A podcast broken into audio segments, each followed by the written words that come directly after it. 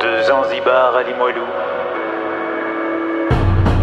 De Bamako à Lévis. De Ushuaia à Québec. De Tokyo à New York. No country alone can solve this challenge.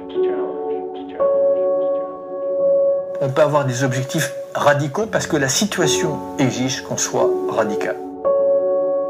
Du 191 rue Saint-Paul à Québec. À nous la terre. Avec Simon Parent.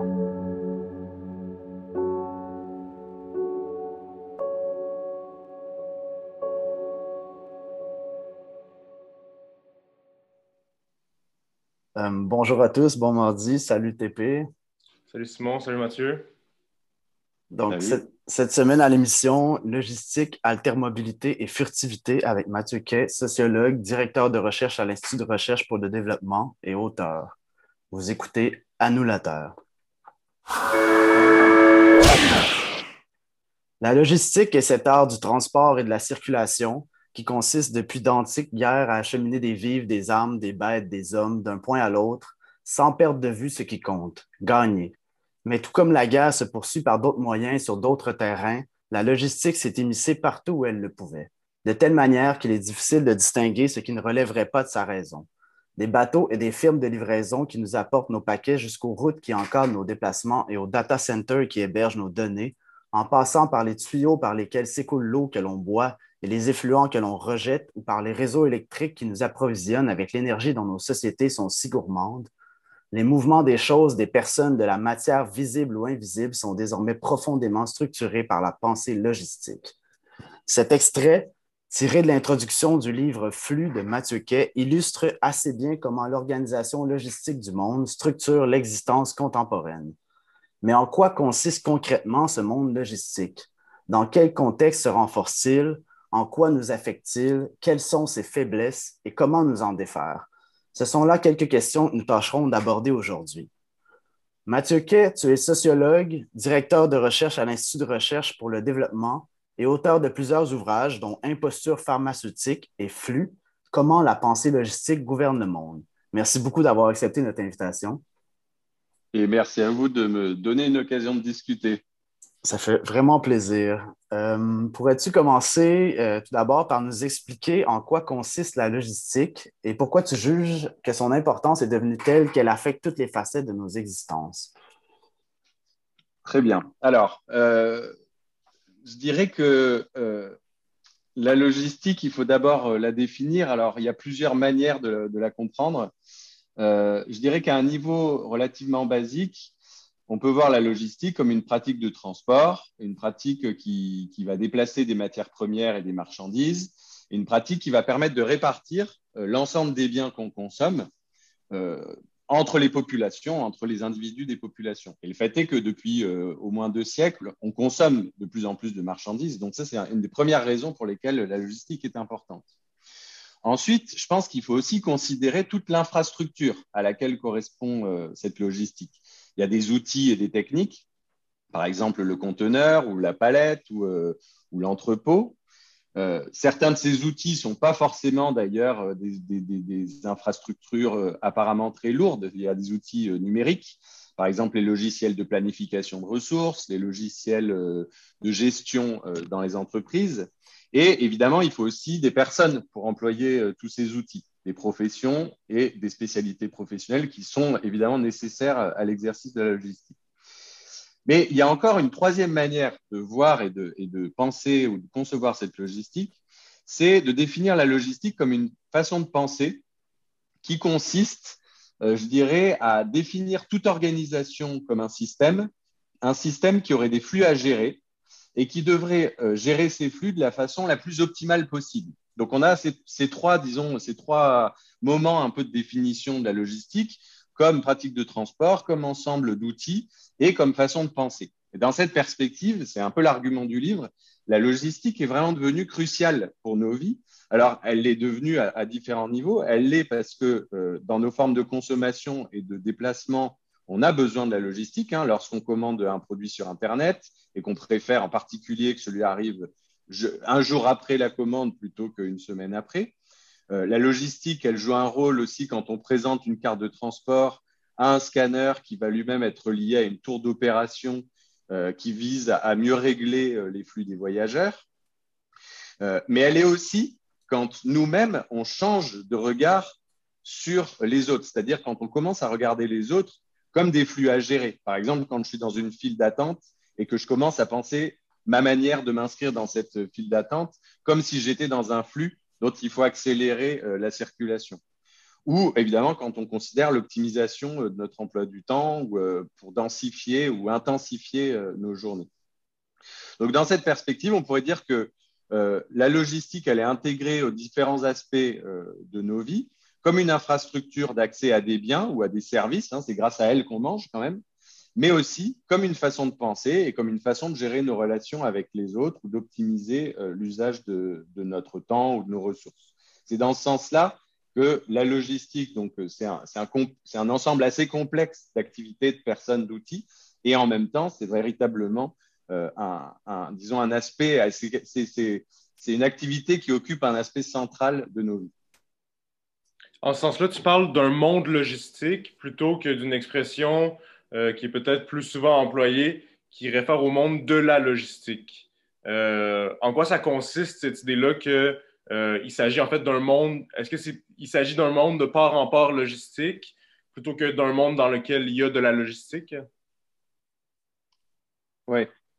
Alors, de mon point de vue, quand on parle du monde de la logistique, je pense qu'on restreint la définition à un secteur qui est un secteur professionnel, euh, on pense au travail d'entreposage, aux plateformes, à la grande distribution, aux frais, euh, donc aux transporteurs routiers, etc. Euh, ça peut être pertinent de restreindre cette définition à un secteur professionnel, mais je pense que, en fait, l'activité logistique, elle le déborde. Mais je pense qu'on que, disons qu'on opère une deuxième limitation en parlant du monde de la logistique, c'est qu'on cantonne la logistique à un rôle qui est un rôle prédéfini, qui est technique, c'est-à-dire qu'on considère la logistique seulement comme un outil qui va gérer les flux. Or, dans mon livre, euh, si je considère plutôt le, monde logistique que le monde de la logistique, c'est précisément pour sortir de ça, c'est-à-dire sortir de juste une activité professionnelle qui serait juste une activité technique. Au contraire, ce que j'essaie de montrer, c'est que la gestion des patients à l'hôpital, euh, des écoliers ou des étudiants dans le système scolaire, la gestion des personnes âgées dans les maisons de retraite, euh, la gestion de l'environnement par les ministères. En fait, tout ça, ça obéit à des principes qui ont été définis au cours de la formalisation euh, de la logistique comme une façon de penser, comme une façon de voir le monde. Et de ce fait, la logistique qui à la base était donc conçue plutôt comme une activité bassement technique, eh ben, en fait, elle acquiert une importance politique de premier plan. D'où, pour moi, l'importance de parler de monde logistique plutôt que de monde de la logistique. Donc, il s'agit plus d'un paradigme que d'un champ, disons, euh, euh, si on comprend ça comme ça. Oui, je dirais, en fait, je pense même que euh, plus encore que cette histoire de monde logistique, moi, ce qui m'intéresse, c'est de dire que la logistique, c'est une façon de penser, c'est une façon de concevoir le monde et donc de le produire. Donc, oui, on est dans, dans quelque chose qui a trait à un paradigme, on pourrait dire.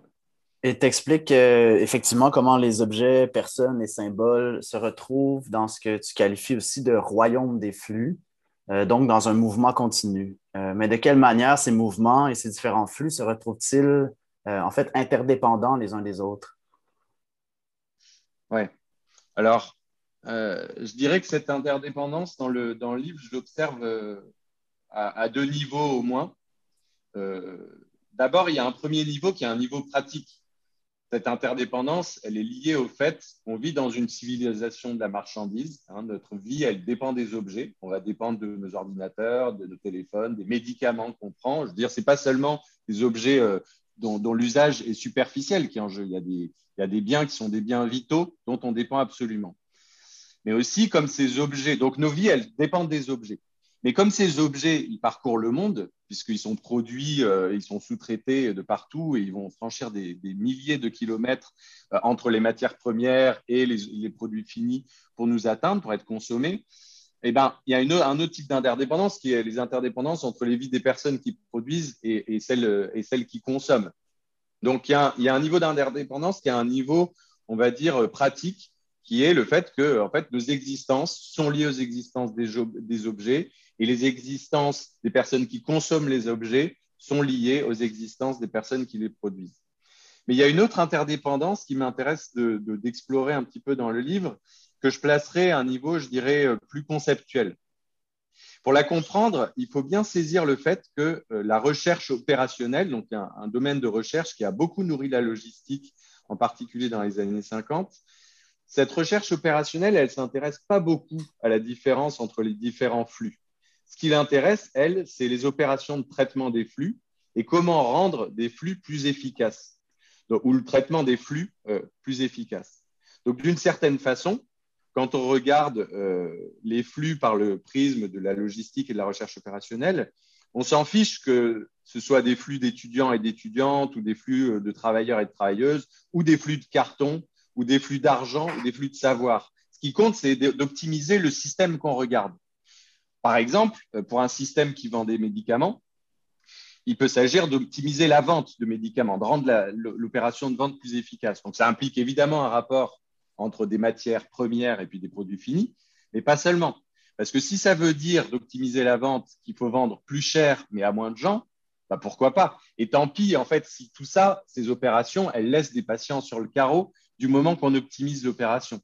Donc là, il y a une interdépendance qui est un peu liée à une forme d'indistinction, c'est-à-dire les flux de patients, les flux d'argent, les flux de médicaments vont être mis en balance et on est tous et toutes, et donc quand je dis ça, j'inclus les médicaments, les personnes, les, les, discours, on est tous pris dans ce tourbillon d'optimisation qui va consister à intensifier ou à capter ou à convertir toujours plus de flux.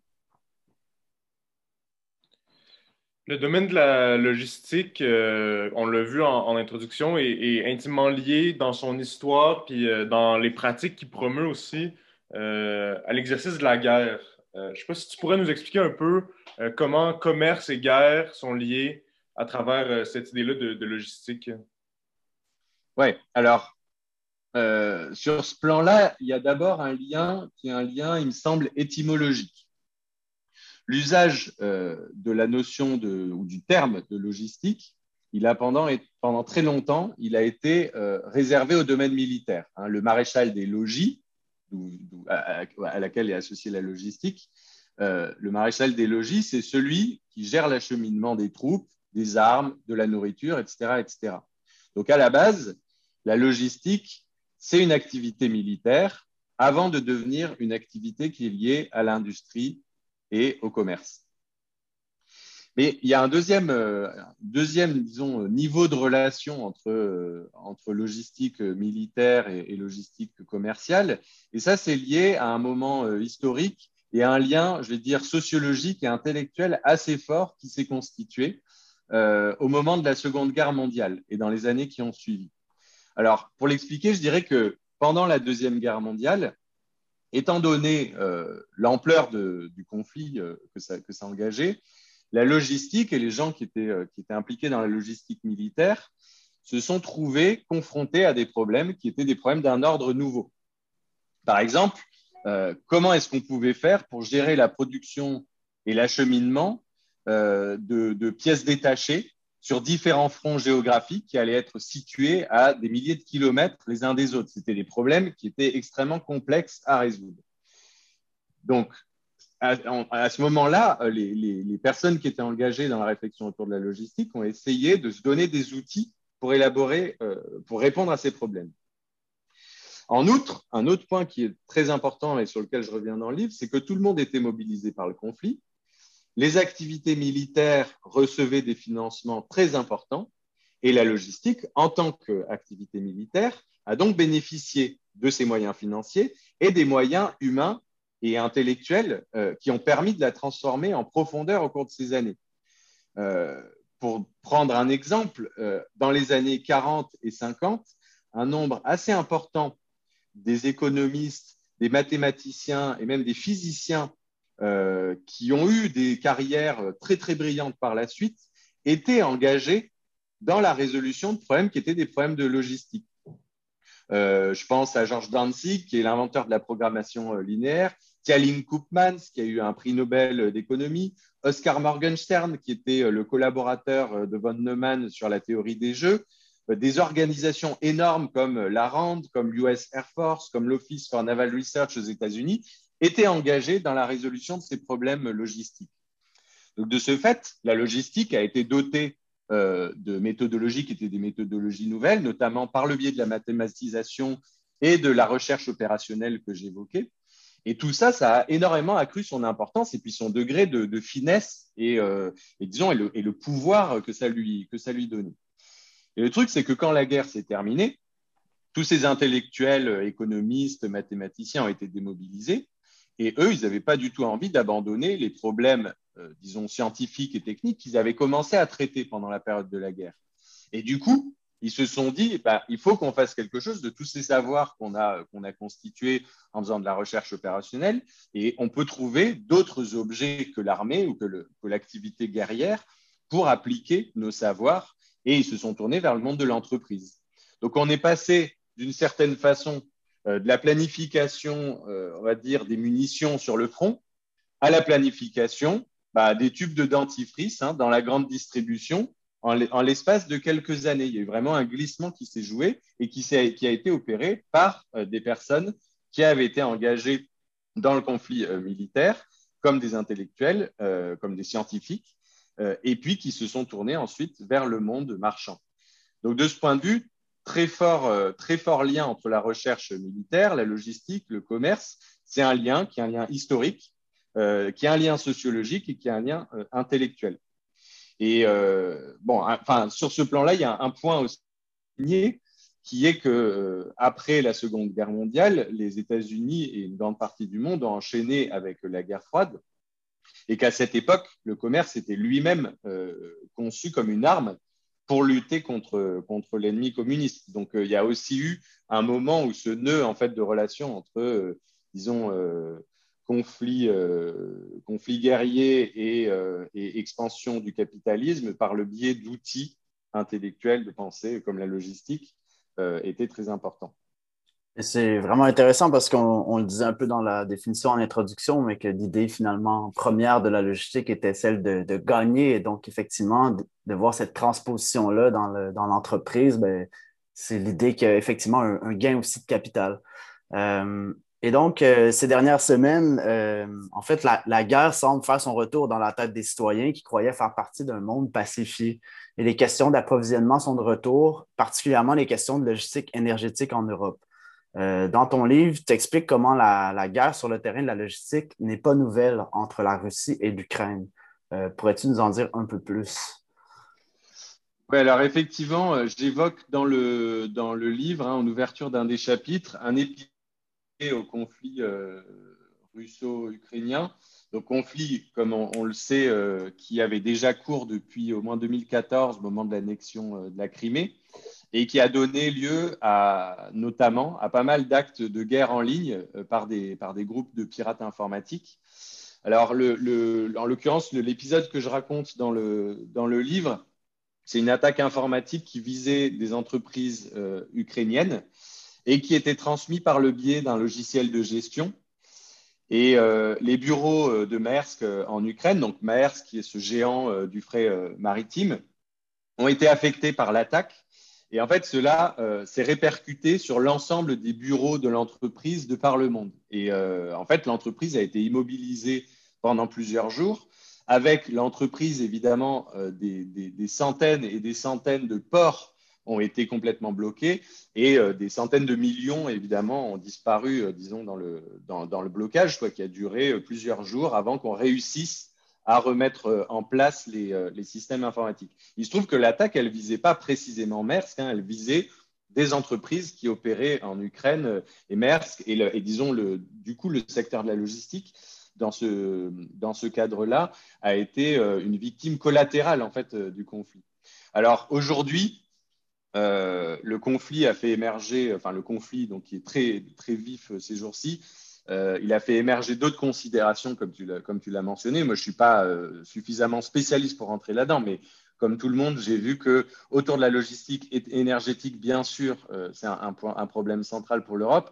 Il y a aussi la question de la logistique des commodités agricoles. Hein, au Liban, en Égypte, les populations risquent d'être très très fortement touchées, soit par les ruptures d'approvisionnement en blé, soit de toute façon par les hausses des prix qui vont, qui vont être liées à cela ce qui est intéressant, c'est effectivement qu'on voit comment euh, les conflits, euh, disons, militaires euh, affectent aussi ce, fonctionnement logistique.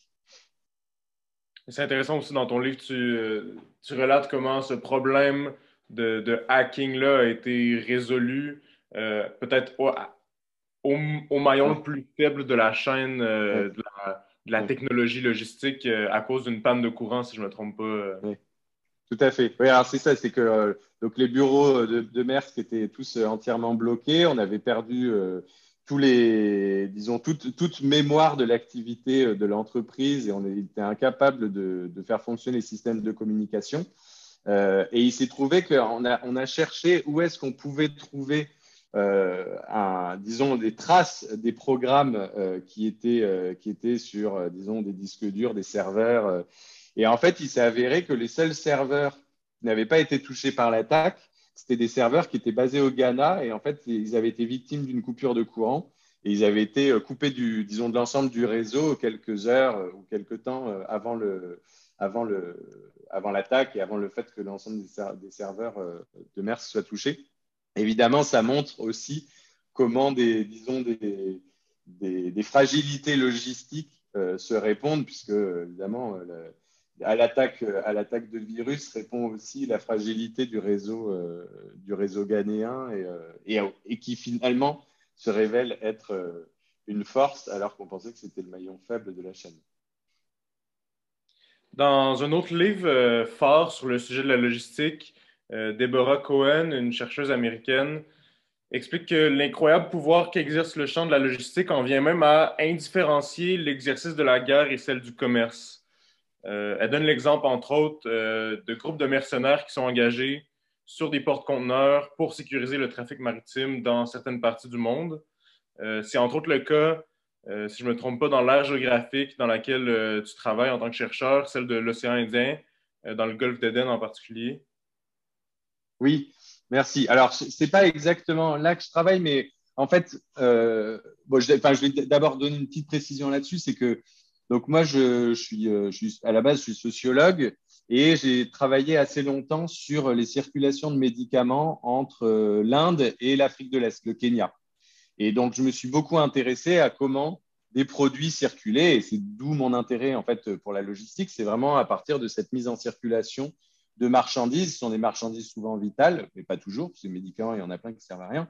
Euh, et comment elles étaient mises en circulation entre, entre l'Asie du Sud et l'Afrique de l'Est. Évidemment, ça m'a conduit à m'intéresser à toute l'histoire de cette, de cette région, de cette zone de l'océan Indien.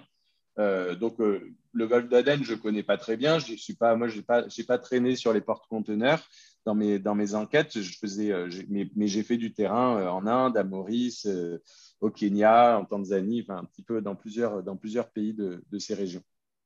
Ça, c'est pour, pour ce qui est de la précision, mais du coup, effectivement, ça m'intéresse. Et comme tu mentionnes euh, le travail de Deborah Cohen et le, disons l'exemple qu'elle donne euh, des groupes de mercenaires, c'est évident que c'est très très proche de phénomènes qui ont eu lieu, euh, notamment autour de la, de la piraterie somalienne, Somalie, dans, dans, ce coin-là. alors, pour, pour, disons, pour rebondir sur cette, sur cette remarque de Cohen, je dirais d'abord que bah, je, vous remercie euh, tous les deux, de, et toi en particulier Thomas, de mentionner euh, cette, chercheuse parce que j'apprécie et même j'admire vraiment beaucoup le, travail qu'elle a fait. Hein. Il y a plein de propositions super stimulantes dans ce qu'elle raconte. Euh, mais par contre, je dirais que sur ce point de l'indifférenciation entre guerre et commerce, j'ai un tout petit peu envie de nuancer, même si, comme je l'ai dit dans, la réponse précédente, ça me paraît très important, le lien qui a existé, mais j'aurais envie un petit peu de nuancer. Euh, contrairement à elle, j'aurais pas envie de dire qu'il y a une indistinction ou une indifférenciation entre guerre et commerce quand on regarde les, les, les mercenaires sur les porte-conteneurs. Alors bien sûr, il y a des liens historiques, Et dans mon livre, je cite un théoricien militaire qui dit, euh, en gros, je ne me rappelle plus exactement la citation, mais ce qu'il dit, c'est euh, la logistique, ça recouvre à la fois euh, la dimension militaire de l'économie et la dimension économique du militaire. En gros, il met vraiment en balance et, ça va dans le sens de cette indistinction. Et dans l'océan Indien, encore une fois, il est assez clair que l'organisation de la circulation des marchandises, elle a suivi une très, très, très longue histoire de police et de policiarisation, on pourrait dire. Euh, au cours de, l'Empire britannique, hein, euh, c'était très très fort la manière dont les Britanniques, et avant eux euh, les Portugais ou d'autres, ont cherché à mettre la main sur, sur le contrôle des circulations au sein de l'océan Indien. Mais il y a quand même une différence importante, à mon avis, c'est que la logistique, elle a un traitement, enfin, disons, le, le principe de la logistique, c'est d'avoir un traitement de plus en plus raffiné des flux. C'est-à-dire que l'objet de la logistique, c'est d'accélérer ici, de ralentir un petit peu là. Mais le pouvoir logistique, il, est exercé précisément sur les circulations. Alors que le conflit militaire, en tout cas si on prend l'exemple très récent hein, du conflit russo-ukrainien, il a quand même une approche, il me semble, euh, même si euh, il est aussi sophistiqué, mais il a une approche beaucoup plus rudimentaire qui vise une forme d'interruption on va bombarder les voies de communication, les routes. Il y a quand même quelque chose. Alors, évidemment, il s'inscrit dans une autre forme de politique, mais je pense que euh, même si euh, la question euh, des pratiques de sécurisation, elle est importante dans la logistique, il ne faut pas manquer cette spécificité qui est que précisément, elle, elle vise les circulations en tant, non pas que on les met en, marche ou en arrêt, mais plutôt de la manière dont on va pouvoir les ramifier, dont on va pouvoir complexifier les flux. par exemple, sur mon terrain, en Inde ou euh, dans plusieurs pays de l'océan Indien, bah, ça se traduit par la multiplication de projets comme euh, les zones économiques spéciales, des installations portuaires de plus en plus gigantesques, avec euh, à la fois des infrastructures techniques très très lourdes et puis des dispositions réglementaires sur le droit du travail, sur le droit de la propriété intellectuelle. Donc c'est à mon avis dans ce genre de projet que se joue l'efficacité particulière de, de, la logistique. Et du coup, j'aurais envie de ne pas la rabattre complètement sur l'activité militaire. C'est-à-dire que pour moi, s'il y a une origine qui est une origine euh, commune, enfin, ou plutôt si la logistique euh, industrielle, commerciale, aujourd'hui, on peut dire qu'elle a euh, une origine militaire, néanmoins, elle s'en distingue, elle n'est pas, pas indifférenciée complètement. Mais je trouve que c'est une idée qui est tout à fait stimulante et effectivement, sur le plan de la sécurisation, il y aurait beaucoup de choses à dire sur la manière dont la sécurisation participe de l'organisation des flux. Hein. Je pas, c'est pas, je veux dire, je veux pas dire non plus l'opposé complet de, de ce que de ce qu'explique Deborah Cohen. Les images qu'elle mobilise euh, sont très parlantes pour notre époque. Je pense elle réussit bien, en tout cas, à, montrer comment il y a un lien entre la guerre et le commerce, entre autres avec cet exemple-là des mercenaires, mais aussi euh, à travers l'exemple des zones logistiques qui sont souvent établies dans des anciennes bases militaires. Euh, entre autres, il est question de il est question de l'Irak dans son livre euh, pour, des, pour des exemples de, de ce type-là. Euh, donc, mm. sans nécessairement aller jusqu'à l'idée d'une indifférenciation, il y a des images forces dans ce livre-là qui nous permettent de voir en fait comment euh, ces, ces champs-là qu'on réfléchit en général pas ensemble sont en fait très très liés. Oui, oui, de, enfin, ça, je suis complètement d'accord avec, avec ce que tu dis. Et effectivement, de toute façon, il y a une, y a une force oui, il y a une force de sa démonstration dans les images. C'est juste qu'en fait, je pense que cette, force-là, elle tend à, laisser, même si elle traite énormément de sujets, donc euh, c'est difficile de lui trouver des défauts, hein, mais je pense qu'elle tend à laisser de côté euh, par, par moment des éléments qui, ont, qui sont des éléments cruciaux de, disons, de, l'enquête à mener sur, euh, sur la logistique qui sont par exemple ces dispositions réglementaires dont je parlais, enfin la propriété intellectuelle ou autre. Mm-hmm. Euh, on va passer à la pause euh, pour un petit instant, puis on, revient tout de suite après. On va parler euh, de blocage, en fait, justement, de, ce qui peut s'opposer à cette logistique indifférenciée des choses, des marchandises. Donc, on est de retour à Annulateur. C'était Ray Sapiens and the Congo Techno Ensemble, Eza Makombo. une suggestion de Mathieu Kay. Merci, Mathieu, pour cette proposition. Euh, on a parlé avant la pause de effectivement comment le monde logistique se déployait, des liens qu'il entretenait avec le monde euh, de, la, guerre, en fait. Euh, et on aimerait parler plus en profondeur de ce qui peut faire effectivement barrage des notions d'altermobilité et même de furtivité. Mais d'abord, dans un monde de flux en pleine croissance, notamment grâce aux dispositifs numériques de collecte de données qui permettent l'intégration de nouvelles valeurs dans les réseaux de circulation, tu rappelles que le contrôle exercé sur les circulations n'est qu'une maîtrise de façade. en quoi cette maîtrise apparente est-elle un leurre? Oui, alors ça, je dirais peut-être, euh, effectivement, je pense que c'est une bonne manière d'introduire la discussion, c'est que, euh, enfin, cette partie de la discussion, c'est que, en fait, dans mon livre, en tout cas pour toute sa première partie, j'ai assumé une approche qui est une approche critique assez monolithique, mais je, dis, euh, disons, c'est une forme d'autocritique, mais en même temps, je l'assume complètement. Moi, ce qui m'intéressait, c'était d'identifier la logistique comme forme de pouvoir, comme régime, vous avez dit, comme royaume. Mmh. Mais je ne pense pas donc ça, c'est important, évidemment, comme, comme moment, euh, disons, euh, argumentatif. Quoi. Mais je ne pense pas qu'il faut être tout à fait dupe de ce, de ce geste-là. Et effectivement, la logistique, ou le, disons le, règne logistique, c'est un règne qui est très fragile et qui est soumis aux aléas de l'environnement, aux aléas des comportements humains. et ce qui est important de voir, c'est que les flux, ils n'arrêtent pas de s'échapper, ils n'arrêtent pas de fuir ils n'arrêtent pas de s'entremêler et de s'entrechoquer d'une manière qui rend euh, complètement impossible de gouverner de façon absolue. Et à mon avis, euh, pour comprendre mieux comment on est gouverné euh, aujourd'hui, si on le regarde par ce, par ce prisme de la logistique, bah, il faut justement penser la faillibilité de ce régime, sa fragilité, plutôt que sa toute-puissance. Donc il y a un peu un, disons, c'est voilà, dans, dans le bouquin, c'est un peu un, euh, un côté un peu dialectique, quoi, euh, ou légèrement binaire, qui est euh, d'un côté d'énoncer une forme de pouvoir extrêmement puissante, et en même temps bah, se dire, ben non, c'est pas vrai. On le voit bien avec cette histoire du virus informatique qui met à genoux pendant quelques jours une, une des plus grandes monde. Enfin voilà, c'est ne soyons pas dupes de cette construction et regardons un petit peu qu'est-ce qui dysfonctionne et comment on peut faire, comment on peut contribuer à ce dysfonctionnement. Mais ça, appartient à la logique même de la logistique de devenir de plus en plus fragile au fur et à mesure qu'elle se développe parce qu'elle repose sur l'idée du flux tendu, donc de, de, la marchandise qui arrive juste à temps. Mais s'il n'y a pas de stock, en fait, euh, le juste à temps, dès qu'il est perturbé, euh, la chaîne logistique, elle, s'effondre, en fait. Tout à fait, oui. Euh, donc, la crise globale provoquée par la pandémie aurait, selon toi, révélé d'une façon brutale l'interdépendance de multiples fractures du royaume logistique. Euh, elle nous a permis de voir les problèmes dans leur ensemble plutôt que de façon distincte. Par quelle manifestation ce monde logistique euh, révèle-t-il sa fragilité? Oui, merci. Alors, euh, effectivement, donc le premier constat, c'est que les, dans, dans, les années récentes ou dans les derniers mois, on a eu quand même pas mal d'occasions d'observer la fragilité de ce, de ce régime logistique. Hein. Euh, les dysfonctionnements ou les manifestations euh, des dysfonctionnements, elles ont été assez nombreuses.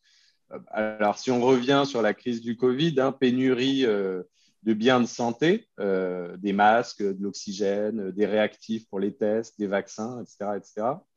Et puis ensuite, bah, des pénuries pour les produits en tout genre, pour différentes raisons des pénuries qui étaient liées euh, aux fermetures euh, des usines en Asie, des pénuries euh, qui étaient liées aux embouteillages de fret. Hein. Il ne faut pas oublier que dès que le commerce a repris, et il a repris quand même assez rapidement, ce sont même les conteneurs qui sont venus à manquer et dont le prix a flambé.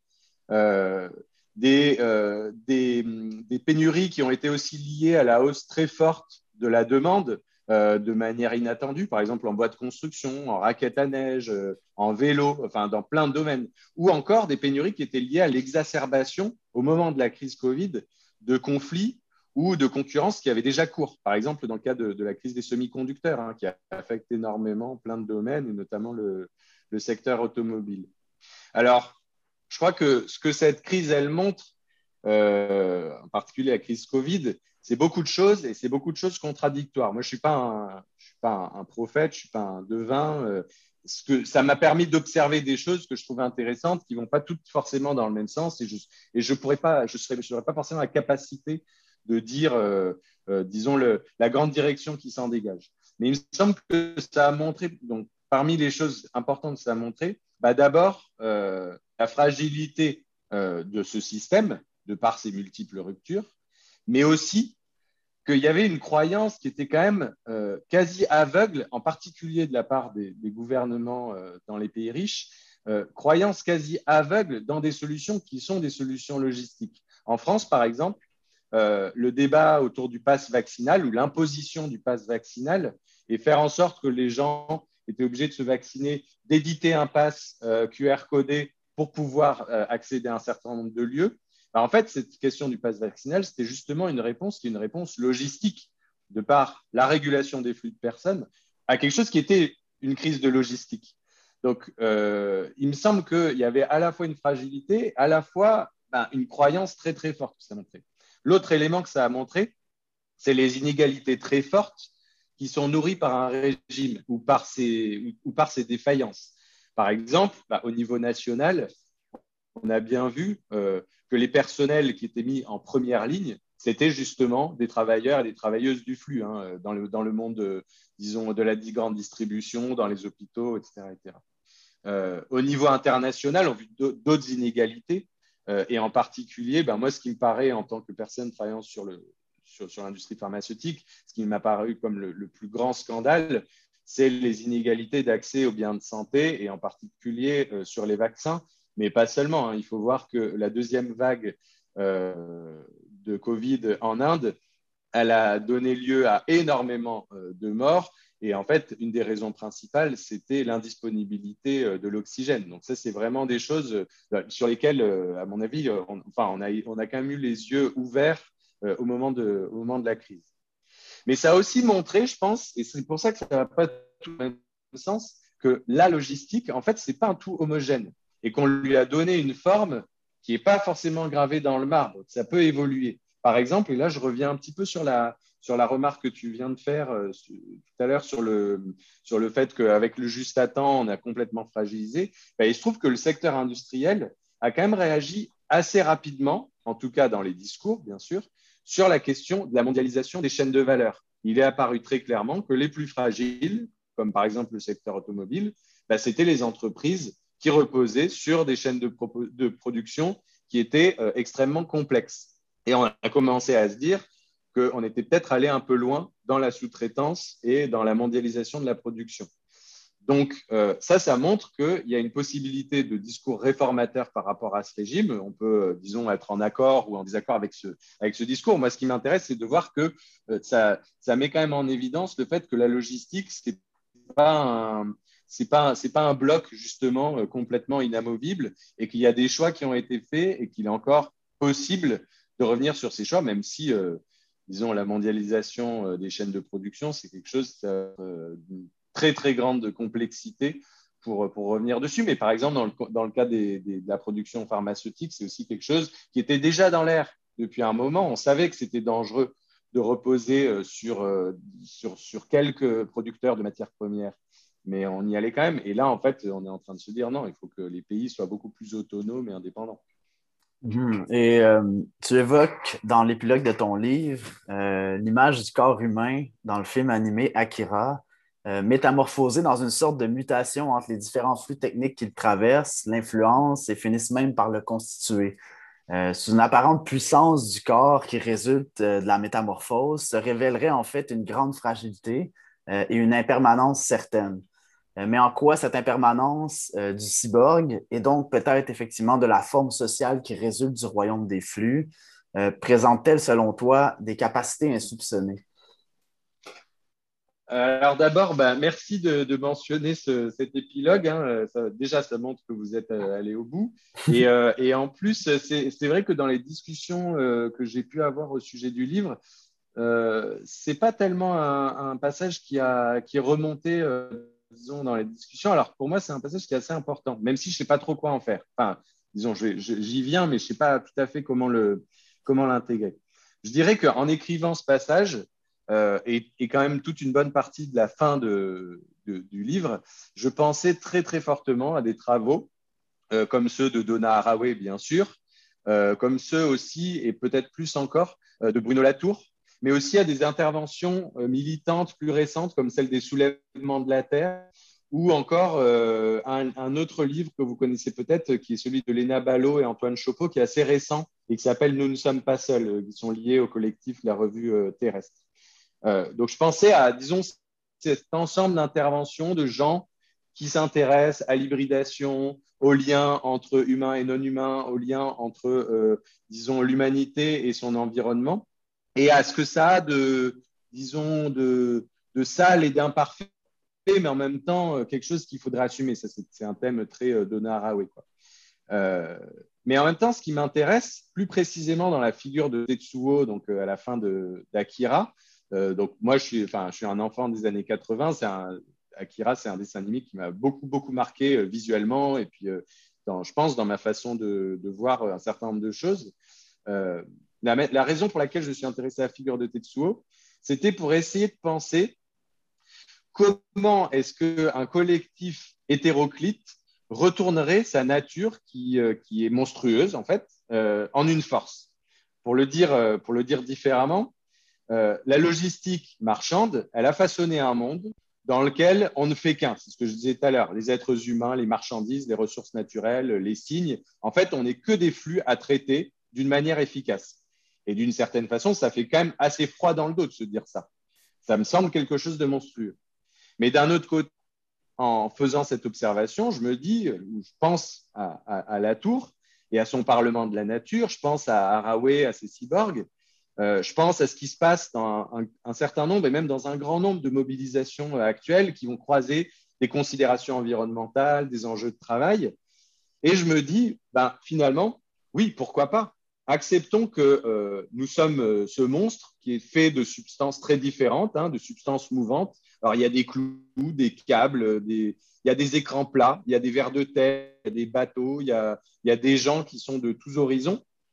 Euh, mais c'est en tant que ce collectif de substances que nous pouvons nous opposer à la méga machine.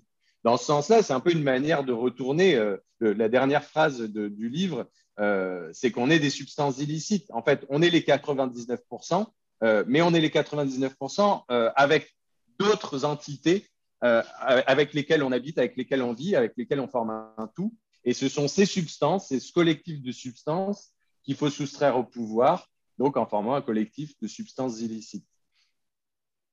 Ça, enchaîne bien avec la, dernière question qu'on voulait te poser, en fait, euh, parce que euh, quand on discutait du livre, Simon et moi, euh, on se disait que alors qu'on aurait pu s'attendre à une certaine logique d'opposition à la logistique, à une pensée, disons, anti-logistique, vers la fin de ton livre, tu mobilises plutôt l'idée d'une contre-logistique. Donc, je pense que ça, ça répond bien à, la réflexion que tu viens de, nous soumettre, mais euh, une pensée qui semble plus se rapprocher euh, d'un détournement de la logistique ou de sa destitution.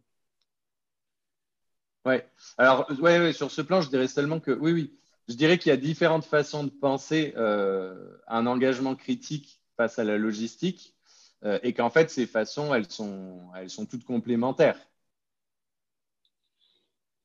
En quel sens? Bah, elles sont complémentaires au sens euh, où, en fait, penser la contre-logistique, c'est essayer de penser euh, l'émergence de pratiques de circulation qui vont être des, pratiques de circulation qui ont forcément une, dimension logistique. Elles sont toutes, je veux dire, se déplacer, euh, déplacer des choses, déplacer des humains. C'est quelque chose, disons, c'est un, un peu un, un, universel, quoi. C'est quelque chose à laquelle on est forcément confronté. Par contre, la manière dont on va opérer euh, ces transports, dont on va opérer ces déplacements, eh ben, elle peut être extrêmement variée. Dans le bouquin, je prends par exemple, il y, a deux exemples qui sont assez différents. Il y en a un qui va être, disons, assez terre à terre, même s'il se passe sur la mer. C'est euh, l'exemple que je prends des boutres, donc des bateaux à voile qui ont longtemps circulé euh, sur l'océan Indien, qui ont évidemment très largement été remplacés par euh, des porte-conteneurs, puis par des méga porte-conteneurs de plus en plus importants qui consomment de plus en plus. Bon, alors, soi-disant pour faire des économies d'échelle, bien sûr. Mais euh, ce qui est intéressant, c'est qu'aujourd'hui, il y a un certain nombre de personnes qui réfléchissent à remplacer non pas les méga porte-conteneurs, mais une partie euh, du transport de frais par ces bateaux à voile qui ont toujours été là, qui ont toujours été sous nos yeux, qui ont continué très largement à circuler de manière parfois assez illégale, mais qui sont remis, euh, disons, sur le terrain. Donc ça, c'est une manière, quand je dis terre à terre, c'est parce qu'elle renvoie vraiment à disons, une, une, une, altère ou une contre-logistique qui serait très liée à la, au remplacement de moyens de transport par d'autres. Mais après, il y a d'autres choses qui m'intéressent et donc qui ont plus à voir avec cette figure de Akira et quelque chose de beaucoup plus euh, imaginaire. C'est par exemple les travaux d'un chercheur, euh, d'un historien euh, des sciences qui, a beaucoup travaillé sur les pays de l'Afrique australe et qui lui s'intéresse à la mouche comme, vecteur de transport. En fait, ce qui l'intéresse, c'est d'essayer de repenser qu'est-ce que c'est un véhicule de transport en partant de cet exemple de la mouche. La mouche, tsetse, elle va transporter des maladies, elle va se poser sur des individus, que ce soit des animaux ou des personnes. Et en même temps, lui, ce qu'il en tire, c'est justement que euh, une mouche, c'est euh, une invitation à une mouche tsetse porteuse de maladies, un vecteur, vectrice, disons, euh, de, maladies. c'est un, un véhicule qui est à la fois un véhicule de pensée, qui est à la fois un véhicule de maladie, qui est un véhicule de pratique, qu'il faut arriver à intégrer dans notre, dans notre réflexion sur bah, qu'est-ce que c'est que se déplacer euh, dans le monde? Et quel rapport on entretient avec les véhicules qui nous entourent?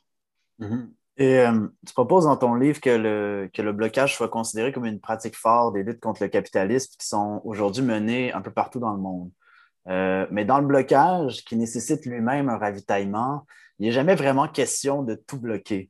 Euh, l'exemple du convoi, du convoi des camionneurs qui, est, euh, qui a émergé au Canada l'a assez bien démontré. Bloquer longtemps nécessite d'installer une chaîne logistique, même si elle est détournée. Euh, les camions poids lourds étaient peut-être effectivement le moyen parfait pour y arriver. Ouais, bah oui, oui. Alors ça, c'est tout, à fait, tout à fait juste. Mais je pense que mon argument, il a, il a un, niveau, enfin, disons, ça le complète d'une certaine façon. Je dirais que, premièrement, effectivement, le blocage ou le ralentissement, euh, ont été rendus centraux. Euh, donc, ils ont été rendus centraux comme moyen d'action euh, par l'importance acquise ou qui a été attribuée à la logistique dans la gestion de nos vies. Donc, si on peut bloquer, ou si c'est si important, si facile de bloquer, c'est précisément parce que la logistique est partout. Mais deuxièmement, ce qui me paraît important de dire dans le livre, c'est que ces blocages, ces ralentissements, et c'est un petit peu ce que je disais juste dans le, commentaire précédent, en fait, ils correspondent à une grande diversité de pratiques qui peuvent aller du blocage pur et simple. Alors, par exemple, aujourd'hui, je me trouve en Inde, euh, il y a une grève importante contre les réformes néolibérales euh, conduites par le gouvernement, et euh, il était presque impossible de trouver de la nourriture parce que toutes les boutiques qui vendaient, euh, disons, euh, de la nourriture euh, toute faite ou des légumes, tout était fermé. C'est vraiment une fermeture complète à l'échelle de, la ville où je ça, c'est le blocage pur et simple. Mais il y a aussi d'autres pratiques. Il va y avoir des pratiques de détournement des marchandises par la diversion. Il va y avoir des pratiques de raccourcissement des circuits quand on produit ou quand on consomme local, par exemple.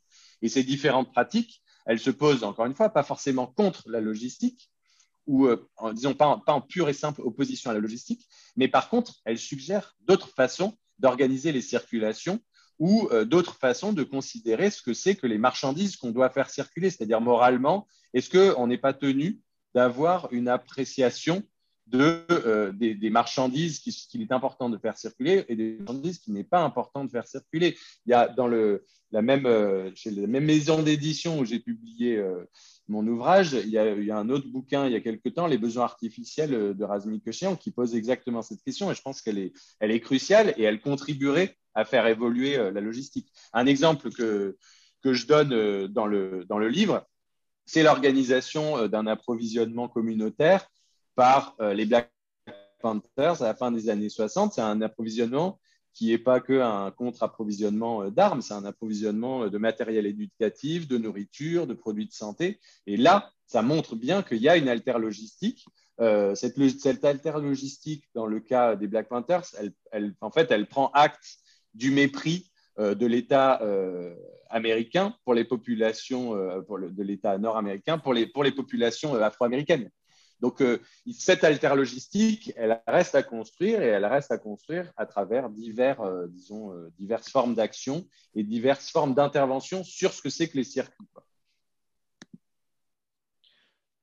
Ça va être tout le temps qu'on va avoir aujourd'hui avec toi, Mathieu. merci énormément d'avoir accepté notre invitation pour parler de ton récent livre, Flux, comment la pensée logistique Gouverne le monde, qui est paru aux éditions Zone cette année. Euh, donc, euh, l'émission va être euh, disponible en rediffusion vendredi à 11h sur les ondes de CKIA. il est possible d'écouter les épisodes en balado via Contrepoint Média ou sur le site anchor.fm. quelques invitations pour les gens qui nous écoutent de Montréal. Il y a des occupations en cours dans plusieurs universités, à McGill, Concordia, à l'Université de Montréal. Allez faire un tour, allez rencontrer des gens qui se mobilisent actuellement pour, pour le climat. Et ce vendredi, euh, à 11h30 à Montréal, au Palais des Congrès, euh, il y aura euh, une petite action de perturbation d'un congrès sur la logistique, justement, où le PDG de Raymond Logistique, qui menace un terrain vague dans, dans l'est de la ville, va prendre la parole. merci beaucoup, Mathieu, encore pour d'avoir accepté notre invitation. Merci, Simon. Et on se retrouve dans deux semaines pour la prochaine émission. Ben, merci beaucoup à vous pour euh, toutes ces questions. Merci, bonne journée.